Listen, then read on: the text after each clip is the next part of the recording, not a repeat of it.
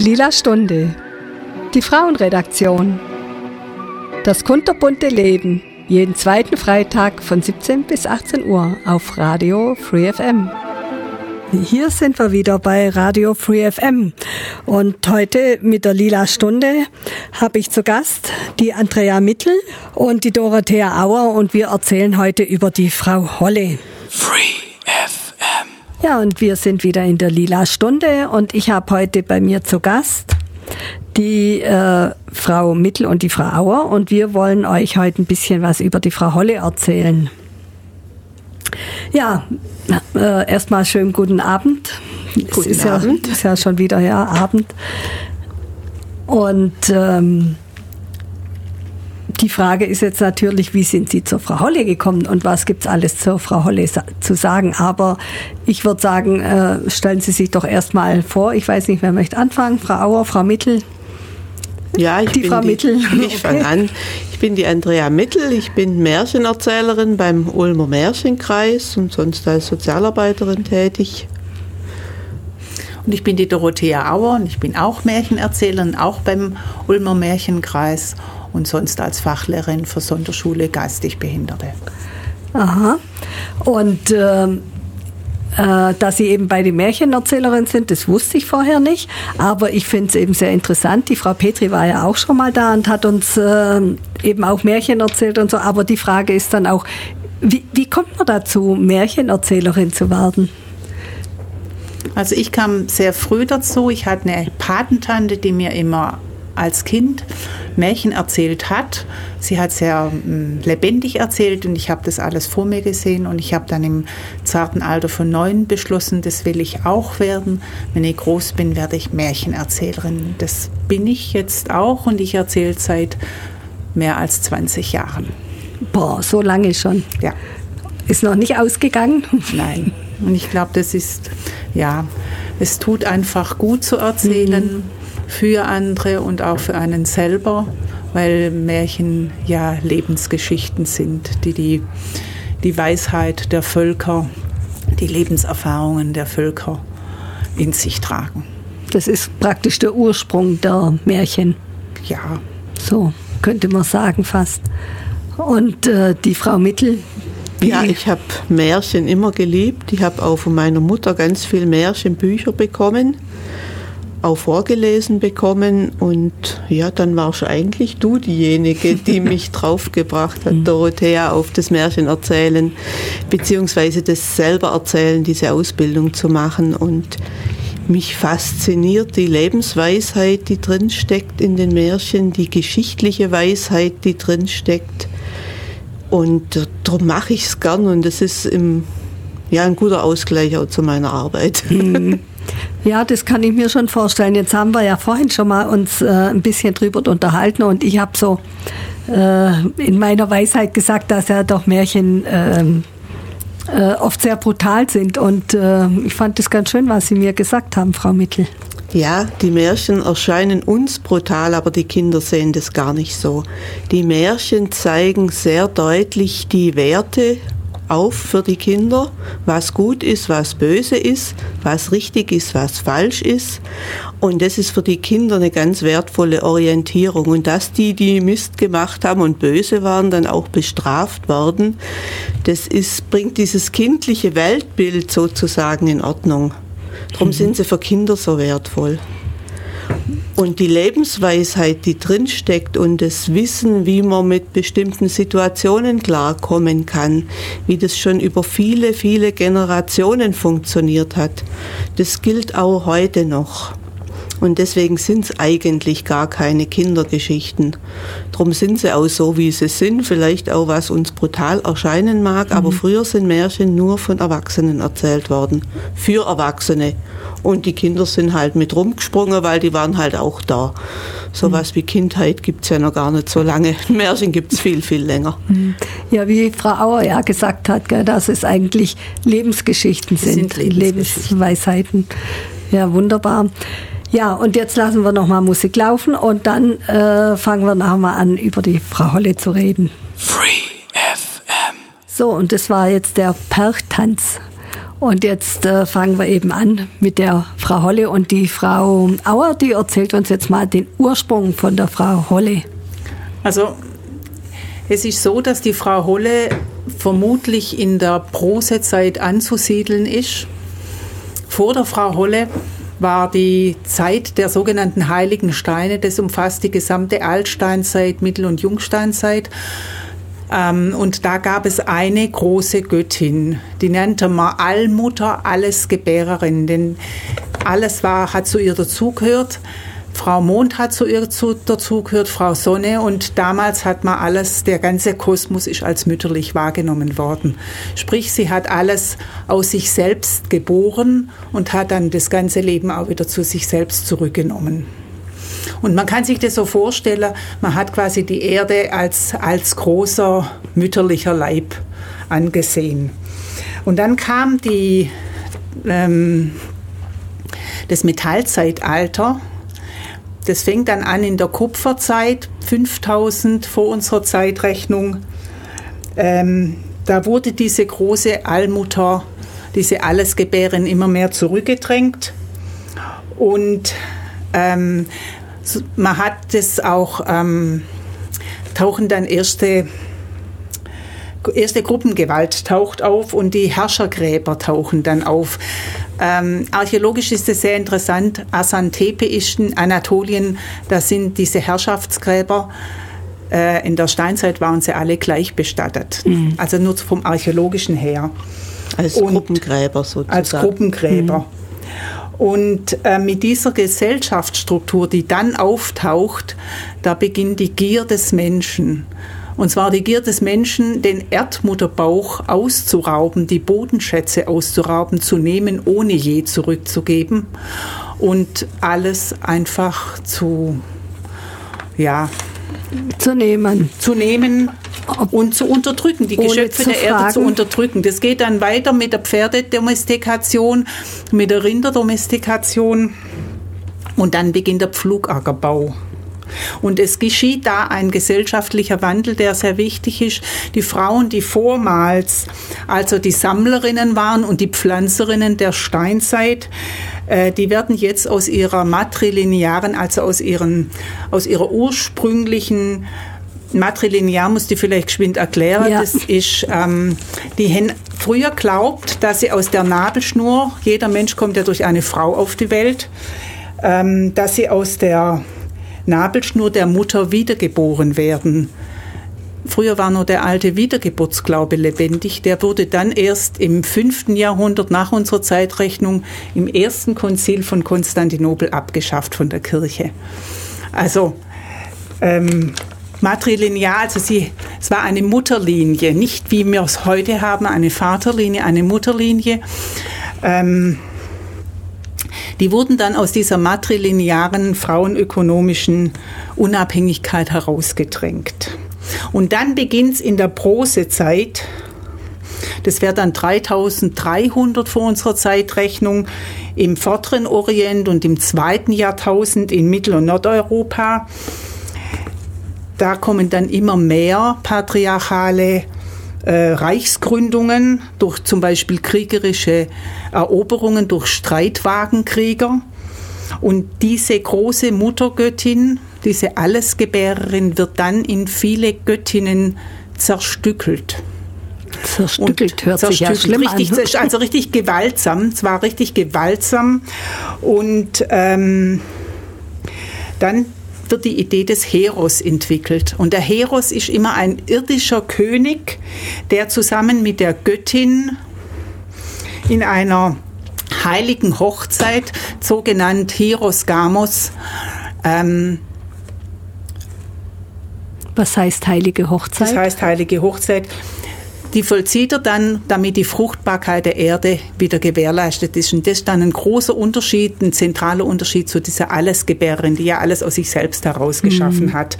Und eine dieser Göttinnen, das ist dann die Frau Holle. Ah, wunderbar, und da hören wir nachher gleich noch mehr davon. Free. Jetzt habe ich wieder schier verschlafen, dass die Musik aus ist. Ja, die ist natürlich heute auch ein bisschen mystisch, die Musik, aber sehr schön. Und äh, jetzt wollten wir nochmal auf diese, auf diese Linie eingehen, auf die mütterliche Linie und die väterliche Linie. Da sagt uns die Frau Mittel jetzt einfach noch ein bisschen was dazu. Ja, nochmal zu diesem matriarchalisch, matrilinear. Es geht drum, es geht um die Vererbungslinie. Ja, was ist wichtig? Im Matrilinearen geht es darum, die Vererbung geht über die mütterliche Linie. Die Kinder der Mutter, im Jüdischen sieht man es noch ganz gut. Mhm. Im Jüdischen ist es so, wenn die Mutter einer verschiedengläubigen Ehe jüdisch ist, sind die Kinder auch Juden. Wenn der Vater Jude ist, hat das keine Bedeutung.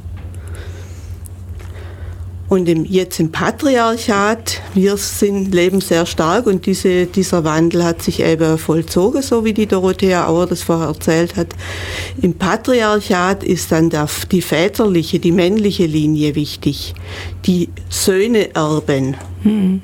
Die Söhne tragen äh, die, die, den Besitz auch weiter. Ja, das so zu dieser Unterscheidung, dass das ein bisschen mhm. deutlicher wird. Also in manchen Ländern ist es ja sogar ganz krass, da ist ja die Frau nur untertan. Ja, die das, hat ja gar ja. nicht aufzumucken. Das genau. hatten wir aber auch. Also ja. wir sind noch gar nicht so lang, dass wir so frei sind. Mhm. Am Anfang des 20. Jahrhunderts durfte die Frau auch noch nicht wählen. Also wir haben das noch gar nicht so lang. Stimmt. Es war über lange Zeit war die Frau einfach dem Manne untertan. Mhm. Und der Mann hat bestimmt. Ja, das ja, ist richtig, sie durfte ja. nichts tun. Also meine Mutter, was weiß ich, konnte kein Geld abheben vom Konto von meinem mhm. Vater, vom mhm. gemeinsamen. Mhm. Aber ja, also ich glaube, das ist auch teilweise ist das, ist das äh, heute auch äh, schon in manchen Sachen auch noch so, dass äh, der Mann zwar alles kann, aber die Frau eben nicht. Also ist, ich weiß nicht, war das nicht auch bei, bei äh, Krediten oder so, dass der Mann Kredite machen konnte, die Frau aber nicht ohne Unterschrift vom Mann? Irgendwie war da, glaube ich, mal noch was, aber gut, weiß ich jetzt nicht. Und ich will jetzt mal zu diesem Matrilinear, also das heißt auch, die Mütter stehen im Zentrum. Das hat während der gesamten Altsteinzeit funktioniert, also wegen der gesamten Steinzeit. Und ich finde mir jetzt auch, es wäre jetzt wieder an der Zeit, ein neues Gesellschaftsmodell zu entwickeln, weil das, was wir jetzt erlebt haben, die ganzen Jahrhunderte hindurch Patriarchat, das zerstört ja unsere Umwelt, unsere Welt komplett. Mhm. Und das wäre vielleicht was wieder. Weil die Mütter geben über ihre Nabel, jeder Mensch hat ja Nabel, mhm. also jeder Mensch ist von der Mutter geboren. Mhm. Und Christentum erschafft dann ein Gott über das Wort, die Welt und nicht über die Geburt. Mhm. Aber das jetzt einfach neben, so dazu. Mhm. Jetzt einfach nur mal dazu, weil, wer ist eigentlich die Frau Holle jetzt? Die Frau Holle ist ja den meisten, den meisten von Ihnen allen vermutlich nur aus diesem gleichnamigen Märchen der Brüder Grimm bekannt. In Wirklichkeit ähm, war sie nach Heide Göttner-Abendroth, Matriarchatsforscherin, ähm, eine Muttergottheit. Und zwar eine Göttin in allen drei Aspekten. Das heißt, die Holle ist sogleich die Jungfrau Holle und die Fruchtbarkeit, ähm, die Liebes- und Fruchtbarkeit schenkende Göttin Holda und die weiße Alte, die Tödin, die Unterweltsgöttin Hel. Und äh, Frau Holle, die konnte sich einfach als, als großer Mythos in Mitteleuropa halten. Mhm. Frau Holle wurde auch fast 5000 Jahre lang verehrt. Wow. Ihre Gestalt war bis zum Anfang des 19. Jahrhunderts lebendig. Und zwar als mündlich, nicht schriftlich, mündlich weitergegebener religiöser Volksglaube, der in, insbesondere von Frauen praktiziert wurde zu dieser Zeit, also im 19. Jahrhundert vorher auch schon, war natürlich christlich verbrämt, mhm. weil viele Eigenschaften, viele der positiven Eigenschaften der Holle sind auf Maria übertragen worden. Ah. Doch für diese bodenständigen Frauen aus dem Volk war die Göttin immer noch, die Holle immer noch die, die ähm, schützende Göttin und die helfende Mutter. Und erst durch die beiden Germanisten Grimm wurde die Holle dann äh, literarisiert, also aufgeschrieben und zur unwirklichen Fiktion herabgewürdigt, zur Märchenfigur verharmlost mhm. und ihrer wirklichen Macht beraubt. Also keine Göttin mehr, nur noch die Frau Holle, die Betten schüttelt. Nur die Frau Holle, die die Betten schüttelt. Mhm. Aber als die Frau Holle die Betten schüttelt, da sehen wir noch die Spuren dieser, dieser Gottheit, die Macht übers Wetter hatte zum Beispiel. Genau. Mhm. Ja, dieses, dieses Bettenschütteln. Mhm. Die Wettergottheit. Ja. Weil da war ja immer, schüttelt die, äh, wenn es nicht schneit, dann schüttelt die Frau Holle nicht. Dann hat es immer geheißen, die Faule. Die Faule ist am Betten schütteln. Und äh, wenn es dann viel geschneit hat, dann hat es immer geheißen, ja, jetzt ist die Fleißige am Betten schütteln. Ja. Und man müsste vielleicht nur dazu sagen, es, es gab ein, also die ganzen, die ganzen Gebiete, die sehr spät äh, christianisiert worden sind, da, da gibt es einen riesengroßen Sagenschatz. Mhm. Sagen- und Mythenschatz. Also da ist vor allem das äh, Thüringen, Thüringen, Pommern, Harz, Erzgebirge. Also dieses ganze märkische Land, auch Rügen waren ein großen, äh, großer Verehrungsort der, der, der Göttin. Ja, ähm, der gesamte süddeutsche Raum. Der ganze süddeutsche Raum, genau, der Alpenraum. Dann haben wir ja auch noch solche Worte, wo das ein bisschen mit drin ist. Die Holledau, mhm. das kennen Sie vielleicht auch. Mhm. Kommt auch immer mal wieder. Das war ursprünglich das Gebiet zwischen Bodensee, Donau und Inn. Heute ist ja bloß noch ein ganz kleiner Teil davon übrig. Das Berchtesgadenerland, das könntest du vielleicht sagen. Der Garten der Berchta, Berchtesgaden, war eines ihrer Paradiese, wo sie mächtig war und im ganzen Alpenraum hat sie auch nicht den Namen Holle, sondern den Namen Berchta, Bertha, die glänzende, die strahlende. Im Märchen heißt, ich strahle wie der weiße Gletscher am klaren Berghimmel. Mhm. Und ihre Schar, die sie umgebenden Priesterinnen, sind hier die Saligen, die in manchen Märchen wie Feen dargestellt sind, aber sind wirklich die Priesterinnen der Frau Holle der Berchta. Mhm. Und da gibt es noch einen, einen, einen Hollesee, haben Sie mir erzählt, Frau Auer. Das Hollen, der Hollensee am der Hol Meißner. Der Holle Teich. Ah, Holle Teich, ja. Ist ein Kreis runter. Also die Frau Holle hatte viele Kultberge, sogenannte Kultberge oder auch Frauenberge. Und der Meißner ist der berühmteste Kultberg der Holle. Da hat sich die Tradition am längsten erhalten. Und auf dieser Gipfelfläche gibt es dann auch einen kreisrunden Teich. Das ist der Holle Teich. Und unter dem Holleteich war nach damaligem Glauben eben dieser Paradiesgarten, den man dann auch in den Märchen wiederfindet. Denn wenn die, die bei der Brüder Grimm die die, die Goldmarie da in den Brunnen springt, Brunnen waren gefasste Quellen, dann kommt sie auf einer Wiese raus. Sprich, sie kommt in diesem Garten immergrün mhm. heraus. Und in diesem Garten immergrün sind nur die schönsten Jahreszeiten. Da gibt es niemals Winter. Da gibt es Früchte und Blüten zur gleichen Zeit. Und eben diese Wiese, das ist dieser Garten immergrün, in dem alles stattfindet. Mhm. Und sie ist, ist dann in einer anderen Welt. Ja, jetzt hören wir mal noch mal ein bisschen Musik und dann geht es nachher weiter. Free. Wir sind immer noch bei der Lila Stunde und bei mir zu Gast heute die Andrea Mittel und die Dorothea Auer. Und wir haben heute das Thema Frau Holle, weil die zwei Damen, die haben sich sehr intensiv mit dem Thema Frau Holle befasst. Und jetzt frage ich einfach mal die Frau Mittel, was gibt es denn noch alles über Frau Holle zu erzählen? Ja, der Frau Holle sind viele Pflanzen und Tiere geweiht. Das sind ihre heiligen Tiere, die man mit ihr auch assoziiert. Und sehr bekannt ist der Hollerbusch oder Holunderbusch. Mhm. Und da gibt es eine Geschichte, wie er auch zu ihrem Namen kommt, denn er ist äh, traurig drüber, dass er den Menschen nicht nützlich ist in dieser Geschichte. Und sie sagt, weil du den Menschen so gern Holz sein willst, will ich dir selber den Namen geben. Holderbusch oder Holunderbusch sollst du von Stund an heißen und ich schenke dir die Heilkraft der Blüten, der Beeren, der Rinde und der Blätter. Und es ist tatsächlich so, also all diese mhm. Dinge am Holunderbusch sind heilkräftig, können als Heilpflanze genutzt werden. Und er steht auch mit seinen drei Farben, den weißen Blüten, Mhm. Und den schwarzen Bären, die ja erst rot und mhm. dann schwarz werden, steht er auch wieder für die drei heiligen Farben der Göttin. Ja, das sind Sachen, die weiß man gar nicht, gell? Ja. Man kennt zwar den Holunderbusch, aber wie der so zu seinem Namen gekommen ist, weiß gar niemand.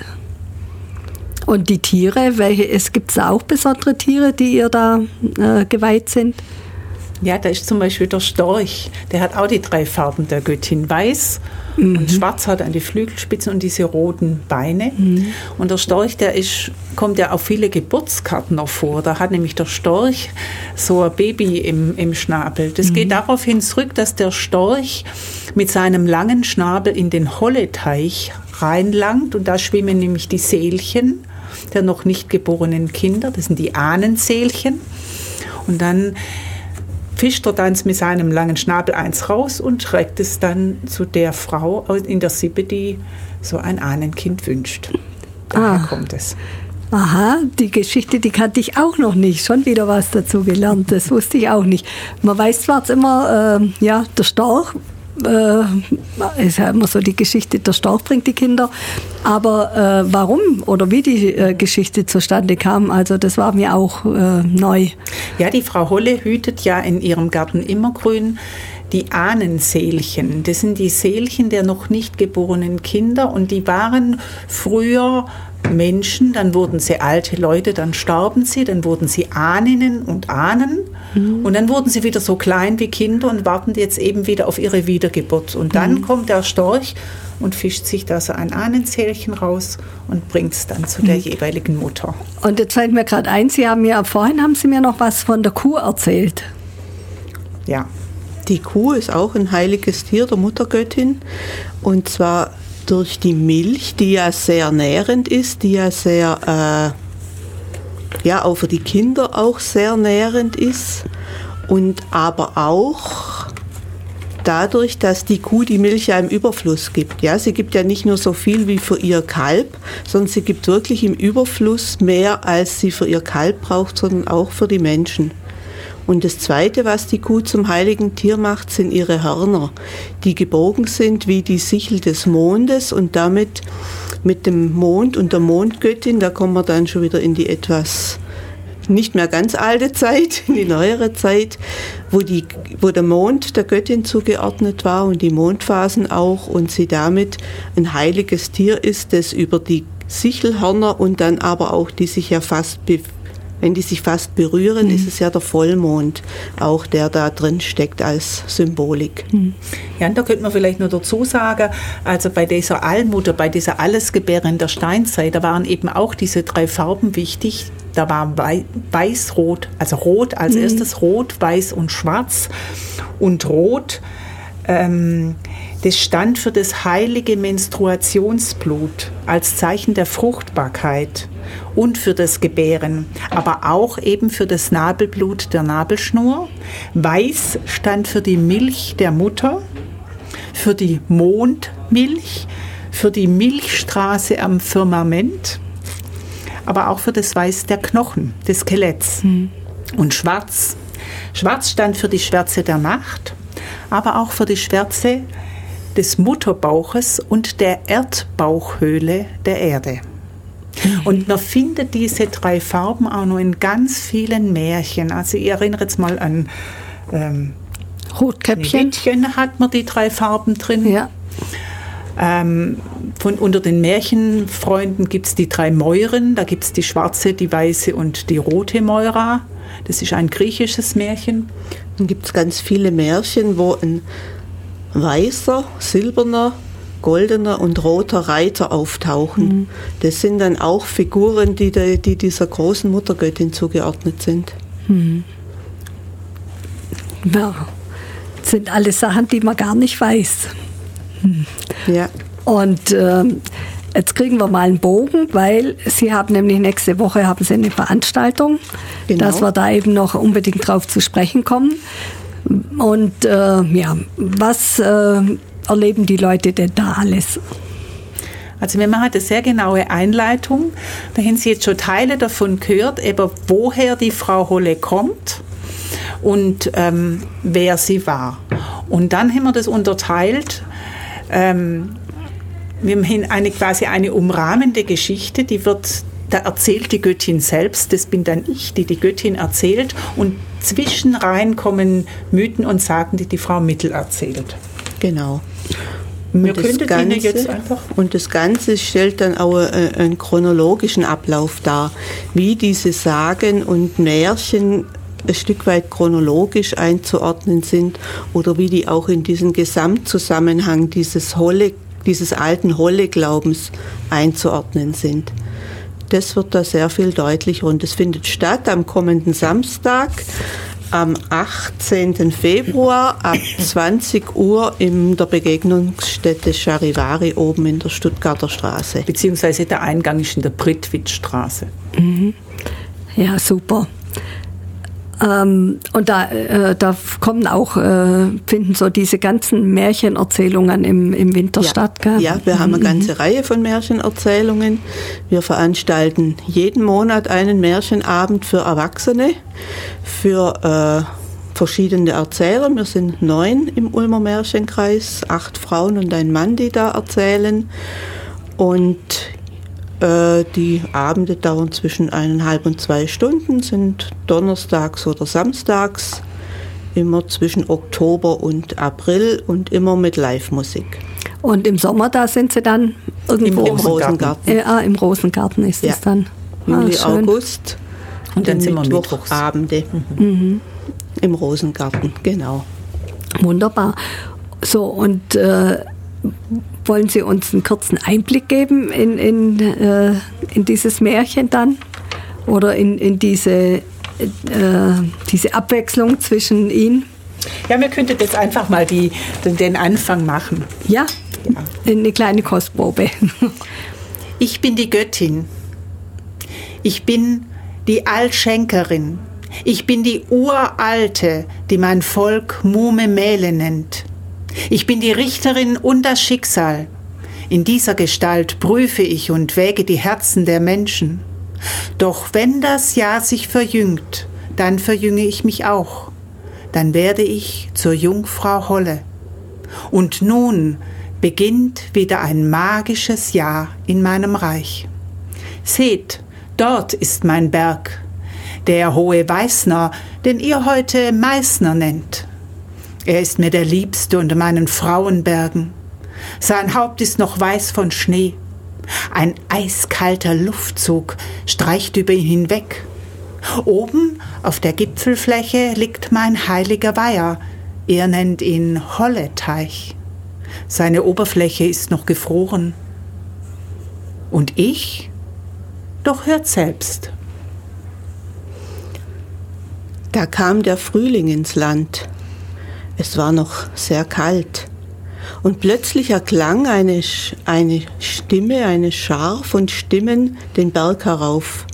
Es waren die jungen Frauen aus Großalmerode, die kamen in ihren Festtagskleidern den Berg heraufgestiegen. Jede von ihnen hatte einen Krug bei sich, und sie sangen das alte Hollelied. Ich will dir was erzählen von der Mume Mählen. Die Mume hat einen Garten, das ist ein Wundergarten. In dem Garten steht ein Baum, das ist ein Wunderbaum. Der Baum, der hat einen Ast, das ist ein Wunderast. Auf dem Ast, da ist ein Zweig, das ist ein Wunderzweig. An dem Zweig, da hängt ein Nest, das ist ein Wundernest. Und da begannen die Frauen zu lachen und sich zu necken, stießen sich um die Seite und das Lied klang aus. Free FM. Sie haben jetzt schon gehört, äh, es gibt ganz äh, viel über die Frau Holle zu sagen. Also wir haben wahrscheinlich lange noch nicht alles äh, gehört über die Frau Holle, aber ein bisschen Zeit haben wir noch und die Frau Mittel, die erzählt uns jetzt auch noch mal was. Ja, wir wollen ja auch gar nicht alles erzählen. Wir wollen ja, dass in den Märchenabend kommen. So ist es. Wo wir dann zwei Stunden Zeit haben, um das alles zu berichten. Die Frau Holle hat auch ganz viele unterschiedliche Namen, je nach Region. Aber die Forscherinnen haben eben herausgefunden, dass die immer die gleiche Göttinnenfigur gemeint ist. Im Märkischen Land wurde sie Frau Frick, Frau Fruge, Mume Mählen und als Frau Holle bezeichnet. Im süddeutschen Raum war sie die Holle, die hohe Frau, die Perchta oder die Berchta. Da sind wir dann wieder beim Berchtesgaden. In der Ostschweiz wird sie Verena, Frau Verena genannt. Und auch ihre Priesterinnen hatten je nach Landstrich unterschiedliche Namen. Auf Rügen waren sie Wittenwiever, die weißen Frauen. Im Bayerischen waren sie die Berchten und im Alpengebiet waren sie als Salige bezeichnet. Und ähm, dann könnte man auch noch sagen, die machtvolle Muttergottheit Holle, die hat den gesamten Jahres- und Lebenskreislauf ähm, strukturiert und regiert. Hier zu Erden wurden viele Feste und Rituale abgehalten. Das begann dann im Frühjahr mit Flursegnungen. Die haben wir ja heute auch noch. Mit der Maria mhm. wird ja dann auch noch über die Flure getragen. Dann folgte das Holda-Fest. Im Sommer gab es dann die Kräuterbuschweihe, die hat man bis auf den heutigen Tag auch noch. Dann gab es Erntetangfeste und im Winter gab es dann den Holletag mit seiner heiligen Nacht am 24. Dezember, in der die Wiedergeburt, in der die Wiedergeburt des Lichtes gefeiert wurde. Und dem folgten dann die zwölf sogenannten Mütternächte, in denen Frau Holle als Mutter aller Seelen umherging. Heute sind an diese Stelle die zwölf Frauennächte mhm. getreten. Und zum Schluss wurde das Perchta-Fest am 6. Januar begangen. Manche Frauengruppen feiern es bis heute. Und damit begann dann wieder das neue Jahr. Also erst am 6. Mhm. eigentlich. Mhm. Ja, interessant. Ja, also ich denke, äh, das sind, sind Traditionen gewesen, auch wo, wo, wo weitergegeben worden sind, so, ja, so ja. Rituale und so. Gell? Und heutzutage hat man gar nicht mehr so viel Ahnung davon oder nee, und das Christentum fast gar hat ja keine auch ganz Ahnung. bewusst seine heiligen Feste dann auf diese Feste, die im Volk sehr verankert waren, gesetzt, um die hm. neue Religion zu etablieren. Hm. Ja, die Leute hätten sich ja die alten Feste nicht nehmen lassen die haben sie ja weiter gefeiert. Mhm. Also gab es nur die Möglichkeit, die mit, dem, mit einer neuen Bedeutung äh, zu belegen, mhm. um die neue Religion so einzuführen. Die waren nicht dumm. Ja, die waren ganz schön clever. Und heutzutage weiß es keiner mehr, gell? Auch die Heroen, also das Heros, was wir früher mhm. vorher erklärt haben, das waren Mittler, die Mittler zwischen Göttin und Volk. Mhm. Da sind dann später die ganzen Heiligen eingesetzt worden. Also der heilige Martin, der heilige Georg, alle, die wir da so haben, mhm. eben auch so quasi als Mittler. Mhm. Ja, ist schon interessant. Ja, die waren schon ganz schön clever gewesen, gell? Ja. Ja. Ja. Und an dem Abend wollen wir noch sagen, weil es ist ein, ein riesen Erzählstoff, den mhm. kriegen wir nie, niemals in einem Abend erzählt. Und deshalb gibt es auch mehrere Abende. Und wenn Sie kommen, dann hören Sie die Göttin im Frühling, das ist eben die Jungfrau Holle. Und Sie hören die Göttin im Sommer, das ist die Hochzeit der Holda, der Fruchtbarkeits- und Liebesgöttin. Mhm. Und dann gibt es irgendwann eine Fortsetzung. Und irgendwann in einer dunklen Jahreszeit, soweit sind wir noch, aber in irgendeiner dunklen Jahreszeit wird es dann die Göttin im Winter geben. Das ist die Fahrt der Hel, die Mutter mhm. aller Seelen, das Rad der Zeit. Mhm. Das hört sich sehr spannend an. Wir sagen es jetzt nochmal, äh, wann die Veranstaltung ist. Ja, das ist der Samstag, der 18. Februar um ab 20 Uhr in Ulm im Charivari in der Begegnungsstätte in der Stuttgarter Straße 13, Eingang Brittwitzstraße in der Oststadt ist es. Mhm. Ah, ist das Oststadt? Ja, Michelsberg. Ja, Michelsberg. Mhm. Gehört Michelsberg zur Oststadt? Ja. Ah, okay. Ich glaube, ja, doch von der Postleitzahl her, ja, ja. Ah ja, ähm, genau. Und äh, jetzt habe ich gesehen, dass eben noch, ich glaube, noch zwei Veranstaltungen ja, gibt es da noch. in dieser Saison, in noch, zwei, Saison? noch zwei Veranstaltungen.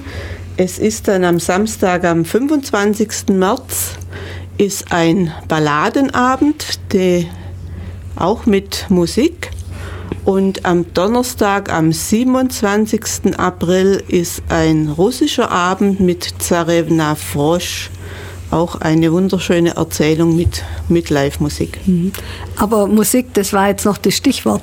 Bei Ihnen gibt es nämlich auch Musik. Ja. Da können Sie noch kurz was drüber erzählen. Genau, die Carmen Aruna Alber wird diesen Frau Holle Abend mit einem Klangteppich unterlegen, mit einem riesengroßen Gong, der die Frau Holle ganz toll repräsentiert. Da war man ganz mhm. begeistert, wie sie den das erste Mal angeschlagen hat. Mit einem Regenstab, mit einem, äh, einer äh, Meerestrommel. Mit Solveccio-Klängen einem sowjetischen Klangspiel. Und was das Schöne ist, im Charivari, da klingt das, der ganze Raum klingt. Weil es ein, weil es ein Gewölbe ist. Ja, ne? ja. ja. Hm, das glaube ich, dass also es da gut ist kommt. ein Erlebnis. Ja, also auf jeden Fall äh, hingehen ist äh, eigentlich Pflicht, dahin zu gehen. Und auch zeitig, weil es ja. sind schon viele Voranmeldungen, ja. also zeitig kommen. Ja, ich glaube, ganz so viel Platz hat es da immer nicht im Charivari. So maximal 50, 55, dann hm. ist es sehr gut ja. voll. Dann hm. ist gut voll. Naja. Und in der Pause kann man sich dann auch ähm, kann man sich ein Getränk holen. Es gibt dann auch eine Theke. Mhm. Ja, naja, wenn sie dann schon so ganz voll sind oder, oder fast, fast voll sind, äh, das also ist ja. Nicht fast voll, aber. Aber schon gut besucht. Aber das spricht ja auch nur für sie, würde ich sagen, wenn sie eben schon sehr gut besucht sind. Und äh, ist ja dann auch schön, wenn dann äh, die Leute, die dann noch kommen, dass sie dann halt auch noch ein Plätzchen mhm. kriegen. Ja, ja, ja. Okay. Ja, dann hören wir noch mal ganz kurz ein bisschen Musik. Free. Ja, und das war's dann auch schon wieder mit der Lila-Stunde. Wir sind schon wieder fast am Ende angelangt und äh, einfach nochmal so im Schnelldurchlauf mit der Frau Holle. Wir haben gesehen, dass äh, der Ursprung von der Frau Holle schon sehr, sehr weit zurückliegt. 5000 Jahre waren es, gell? Und äh, dass es da ganz arg viel zu erzählen gibt. Also Frau Holle ist viel, viel mehr äh, wie das Märchen, das wir kennen von den Gebrüdern Grimm.